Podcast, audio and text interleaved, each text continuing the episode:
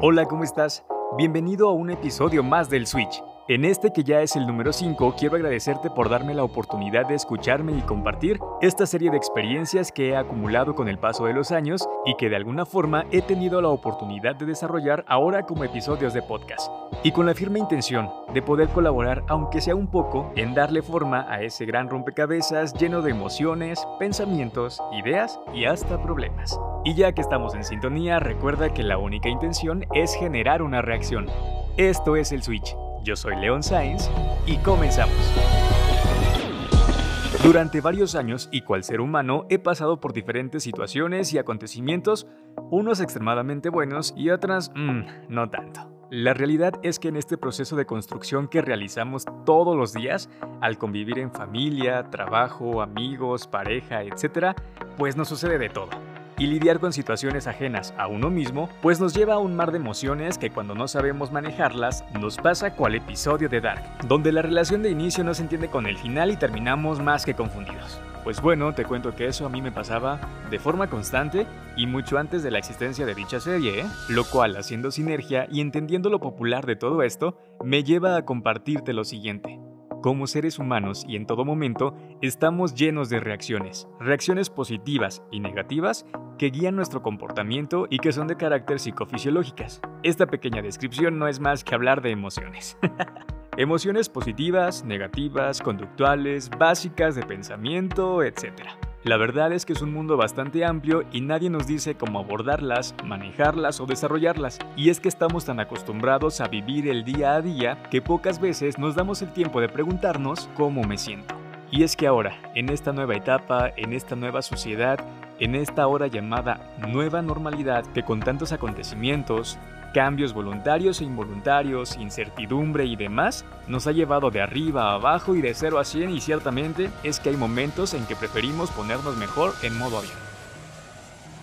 Y bueno, a todo esto, algo importante de analizar, desarrollar y ejecutar es la inteligencia emocional como lo dice el título de este episodio. Retomemos un poquito de los orígenes. El término de inteligencia emocional fue planteado por Salo Mayer en 1990 y popularizado por el periodista Daniel Goleman años después. Y pues básicamente ellos dicen que se entiende por inteligencia emocional a la capacidad de monitorear los sentimientos y emociones propios y ajenos y utilizar esta información o análisis para guiar el pensamiento y la acción.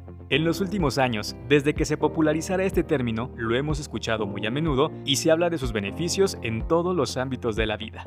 Pero, ¿qué es en realidad? De forma sencilla, te puedo definir que la inteligencia emocional es la capacidad que tenemos las personas para manejar y comprender nuestras emociones y las de los demás de forma positiva y eficiente. Dicho de otra forma, las personas con el desarrollo de habilidades psicológicas capaces de expresar de forma equilibrada sus emociones, entender las de los demás y utilizar toda esta información para comportarse de manera lógica en función de sus objetivos.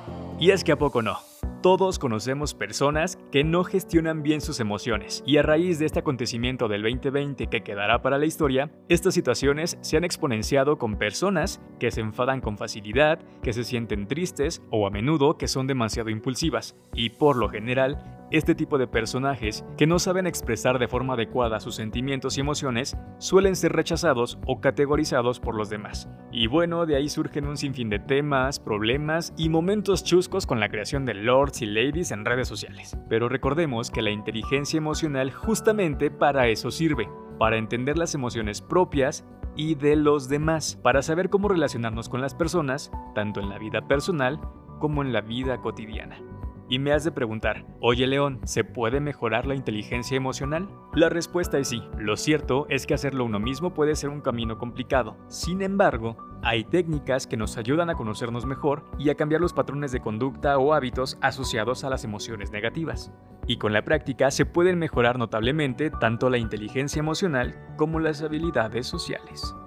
Los estudios más recientes llevados a neurología han demostrado que el cerebro está dotado de plasticidad, es decir, de capacidad para cambiar a cualquier edad, por lo que, entre otras cosas, sí se puede aprender empatía y gestión emocional. Lo importante es identificar rasgos que te describan el camino a seguir para desarrollar esta inteligencia. Algunos de ellos son conocer tus emociones y manejarlas de forma adecuada en todas las situaciones. O bien, reconocer las emociones de los demás y así manejar las relaciones sociales de manera satisfactoria para ti y tu entorno porque concluir en una buena gestión de mis habilidades emocionales influye positivamente en nuestra felicidad y en nuestra percepción de la vida.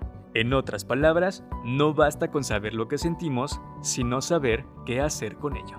Y puntualicemos que esto no infiere únicamente a nivel personal, sino también a nivel social y laboral. En mis últimos seis años como instructor, capacitador, coach, consultor, locutor, etc., me he dado cuenta que cada vez son más demandadas las habilidades sociales en los procesos de selección de personal, en los programas de formación y desarrollo de las empresas y a nivel personal el desarrollo de vínculos entre personas para encontrar pareja, educación de tus hijos, manejo de conflictos, bueno, incluso hasta salir de una relación tóxica, pero esos ya son otros temas. Entonces dime si no, este desarrollo de inteligencia emocional nos va a servir. Creo que es más que evidente. Así que en los próximos episodios seguiremos abordando este tipo de temas. Cerramos este episodio y te invito a seguirme y compartir para poder llegar a más personas que como tú y yo somos agentes de cambio. Si tienes alguna sugerencia en especial, recuerda que estoy disponible en redes sociales, Instagram y Twitter, Leon Science. Facebook, Leon Science Locutor, todo junto y sin espacios, y al correo leonsciencepodcast.gmail.com. Que tengas un excelente momento, día o semana y nos escuchamos en el próximo episodio del Switch. Recuerda, no basta con saber lo que sentimos, sino saber qué hacer con ello. Adiós.